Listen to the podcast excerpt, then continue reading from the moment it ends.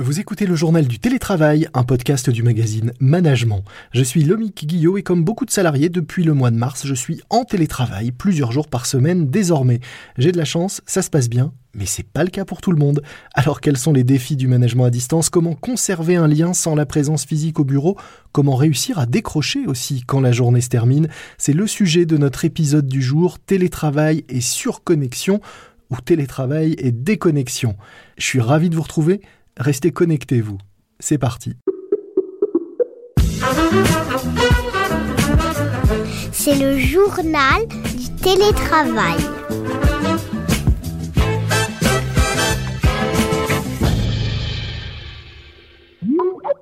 Alors que les entreprises sont désormais invitées, voire incitées largement à favoriser le télétravail autant que possible, il y a un sujet dont on parle de plus en plus, c'est le droit à la déconnexion.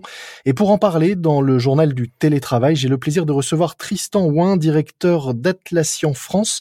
Atlassian, c'est un éditeur australien de logiciels qui propose des solutions que vous connaissez sans doute, comme Trello notamment, un outil collaboratif en ligne particulièrement utile donc en télétravail. Bonjour Tristan. Bonjour Lomig. Alors j'ai voulu euh, vous recevoir car vous avez réalisé une étude sur le, télétravail et, notamment sur la séparation vie pro-vie perso. Quels sont les principaux enseignements que vous en avez tirés? On s'est aperçu notamment qu'en France, il y avait quand même plus de cadres sup ou de managers qui étaient habitués au télétravail, mais d'autres euh, collaborateurs dans les équipes euh, beaucoup moins. Mhm. Et on s'est aussi aperçu que de nombreuses entreprises n'étaient finalement pas préparées à cette nouvelle façon de, travailler, qui est le télétravail avec des équipes qui sont distribuées. Mhm. Donc finalement, le modèle standard qui était présent, qui toujours un peu présent, qui est en train d'évoluer à, très grande vitesse euh, en France, doit être complètement détricoté et on doit réapprendre à fonctionner d'une manière différente, tant en termes de management qu'en organisation du, travail. C'est vrai au niveau des, entreprises en elles-mêmes, mais c'est aussi un travail à faire par chacun d'entre nous finalement. Chaque euh, collaborateur doit également suivre des bonnes pratiques. Alors on va y revenir peut-être sur ces bonnes pratiques, mais je voudrais peut-être pour commencer qu'on parle d'un chiffre assez euh, saillant et marquant qui ressort de votre étude. Euh, on apprend en effet qu'un tiers des salariés disent qu'ils ont du mal à se déconnecter après une journée de, de travail, ce qui n'arrivait pas auparavant quand ils étaient au bureau, puisqu'il suffisait de quitter son bureau pour pour laisser le travail derrière soi. Comment expliquez-vous malgré tout un tel chiffre qui semble assez important, un tiers, je rappelle, des salariés qui disent qu'ils ont du mal à déconnecter en télétravail. Alors c'est un chiffre très important qui est plus élevé en France que dans d'autres pays. Mhm. Nous l'expliquons par plusieurs facteurs. Déjà, la première chose, c'est que euh, nombreux de ces collaborateurs n'étaient encore une fois pas préparés. Et le télétravail est survenu dans un contexte très particulier qui était le confinement. Donc il y a eu un mélange des gens entre vie personnelle et vie professionnelle qui a été euh, complètement subi par la plupart euh, d'entre nous. Je pense aussi qu'il y a encore une question de culture. On a tous connu ce genre de, de blague où si on arrivait très tôt le matin avant tous les, euh, autres personnes de l'entreprise, mais qu'on partait un peu plus tôt, la fameuse blague qui était ah bah tu prends ta journée. Mhm. Je pense qu'on a encore euh, cette mentalité qui est que si je ne te vois pas, tu ne travailles pas. Ce qui veut dire que c'est euh, pour vous cette euh, cette forme de culture du présentéisme peut-être plus marquée en France que dans d'autres pays qui expliquerait ce présentéisme en ligne finalement au moment de, du, du, télétravail où bah, on montre qu'on est là et on, on, déborde sur la sphère privée parce qu'on a peur de, de ne pas avoir l'air d'être suffisamment présent et suffisamment au travail. Exactement. On montre qu'on est en ligne, on montre qu'on répond, qu'on est très réactif. Il y a aussi les employeurs qui ne se sont pas nécessairement adaptés à cette situation et qui font des demandes effectivement euh, très tard. Je connais dans mon entourage euh, des personnes qui ont enfin des managers qui m'ont indiqué que effectivement l'après-midi de temps en temps il se permettait de faire autre chose. Mhm. Et c'est la beauté du télétravail aussi, c'est qu'on peut avoir des petits moments euh, où on fait autre chose que du travail. Et du coup, faisaient des demandes et des requêtes à leurs équipes quand ils étaient plus disponibles le soir. Et ces personnes-là dans leurs équipes euh, le savaient et donc se connectaient le soir plutôt que d'attendre le, lendemain. Donc je pense qu'il y a effectivement un état d'esprit, une culture qui fait que on a envie de montrer, de prouver qu'on travaille. Alors comment on peut faire euh, évoluer euh, tout cela? Quelles sont euh, pour vous les bonnes pratiques à avoir Qu'est-ce qu'on pourrait imaginer pour bah, simplement déconnecter sans culpabiliser? Il faut tout d'abord que chacun d'entre nous ait la possibilité d'avoir un équipement séparé. Si on reçoit les emails pro sur son smartphone privé, c'est plus compliqué. Il faut aussi avoir un, ordinateur portable, euh, entreprise professionnelle Mmh sur lequel ben, on va pas faire les activités euh, personnelles. Dès lors qu'il y a ce mélange et l'utilisation d'outils pour euh, la sphère euh, privée et la sphère professionnelle, c'est beaucoup plus compliqué finalement de se déconnecter. On a toujours une petite notification qui vient nous rappeler qu'on a peut-être quelque chose à faire. Donc pour vous, le cloisonnement commence par le cloisonnement des outils. Oui. Ensuite, il faut pouvoir se dégager un environnement spécifique au travail. Mmh et ça, c'est très facile quand on vit en maison. C'est plus compliqué quand on a un petit appartement euh, en zone urbaine. Toujours est-il que euh, quand j'ai commencé ma, ma, carrière en télétravail, je vivais dans un petit appartement et j'avais constitué une petite table qui me servait de bureau. Ce n'était pas sur la table à manger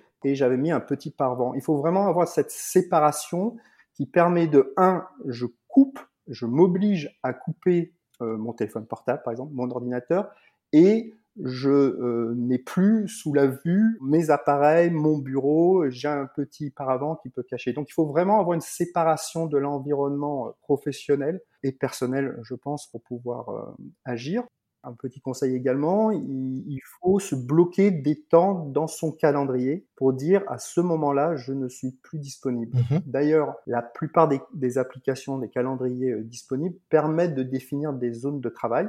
Et dès lors qu'on n'est plus dans ces zones de travail, les autres collaborateurs dans les autres équipes sont, informés de, de ça. Dès lors que on connaît un peu mieux comment fonctionne chacun d'entre nous, les contraintes que chacun d'entre nous a, il est plus facile de, de s'y adapter. Et je vois que dans la grande majeure partie des cas, les gens sont quand même bienveillants. Ils savent très bien que s'ils sont bienveillants envers une autre personne, cette personne le sera d'autant plus envers elle. C'est un cercle vertueux qui, qui, se, qui se met en place. Mais ça doit encore être une fois une culture d'entreprise. Il faut absolument que les, les managers donnent de la flexibilité aux employés, leur fassent confiance euh, on est beaucoup plus productif en télétravail dès lors que l'environnement est favorable mmh et tout le monde finalement y est gagnant. Mais il faut juste se dire que il faut plus de souplesse, il faut faire confiance aux gens et à partir du moment où les personnes savent que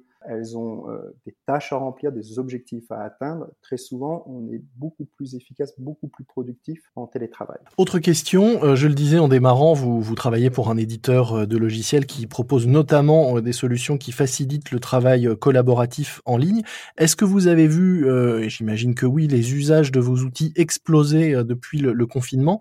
Et quelles sont parmi la gamme de solutions que vous proposez celles qui peuvent être le plus utiles aux télétravailleurs qui nous écoutent? Alors typiquement, notre outil Confluence qui permet de, de partager, de collaborer sur mhm. de, des documents en live, ça permet d'avoir une source d'information qui est fiable plutôt que d'échanger à travers des emails ou à travers des systèmes de chat un document PowerPoint ou Keynote qui va avoir une, une, durée de vie euh, ou des versions complètement différentes suivant les interlocuteurs avec qui on échange. Là ici, on a une source d'information centralisée mhm. sur laquelle tout à chacun peut collaborer, peut commenter, peut écrire du contenu et le partager. Alors quel type d'entreprise l'utilise et pour quel, euh, quel, quel type de, de, de travail? Alors toute entreprise, start-up, euh, PME peut l'utiliser comme des très grands groupes. On a des grands groupes en France avec plusieurs dizaines de milliers d'utilisateurs sur euh, l'outil Confluence. On a également Jira Software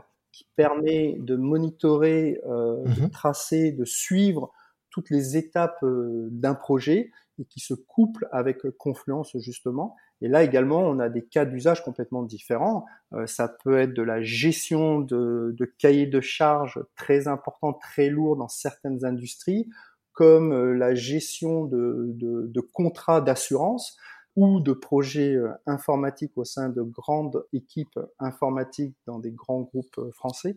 Donc on a des cas d'usage très différents et c'est pour ça que l'on travaille avec notamment des mhm. partenaires euh, locaux français certifiés pour justement travailler avec nos clients pour les accompagner, comprendre leur cas d'usage, souvent les aider, les accompagner dans leur transformation et, utiliser les meilleures pratiques pour utiliser nos outils qui peuvent encore une fois avoir des, utilisations complètement différentes d'une entreprise à une autre. Et est-ce que le développement euh, du télétravail et le recours accru au télétravail change le type de demande que vous avez pour euh, vos produits? Oui, on a de plus en plus de demandes pour notre offre euh, SaaS, donc notre offre cloud. Ça simplifie grandement le déploiement de, nos solutions en s'affranchissant de toute l'administration et la gestion des, applications, des logiciels que l'on propose, puisque c'est nous qui le faisons. Merci beaucoup euh, Tristan Ouin. Je rappelle que vous êtes directeur, alors j'ai dit tout à l'heure euh, d'Atlassian, mais c'est plutôt Atlassian, c'est ça? On peut dire les deux. On peut dire les deux. Un éditeur australien de logiciels qui propose donc euh, les solutions dont vous venez de, de parler,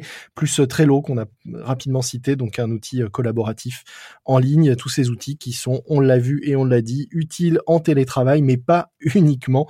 On mettra dans les notes de l'épisode un lien vers euh, votre plateforme pour que ceux qui ne la connaissent pas encore découvrent l'ensemble des euh, solutions et des logiciels que vous proposez. Merci à vous. Merci beaucoup, Lobbying. C'est la fin du JT, le journal du télétravail de management. Je vous retrouve très rapidement pour un nouvel épisode. Si vous voulez être prévenu dès l'apparition d'un nouveau podcast, le plus simple, c'est de vous abonner à notre JT sur la plateforme d'écoute que vous utilisez. Et si vous voulez écouter nos épisodes en avant-première, 24 heures avant leur publication, téléchargez la nouvelle application Audio Now, A-U-D-I-O-N-O-W. C'est totalement gratuit et sur cette appli disponible pour Android et iPhone, vous pourrez découvrir les meilleurs podcasts du moment, ce JT. Moi je vous dis à très vite pour une nouvelle édition du JT de management. D'ici là, soyez prudents, respectez les gestes barrières, portez-vous bien et bon télétravail à tous. C'est le journal du télétravail.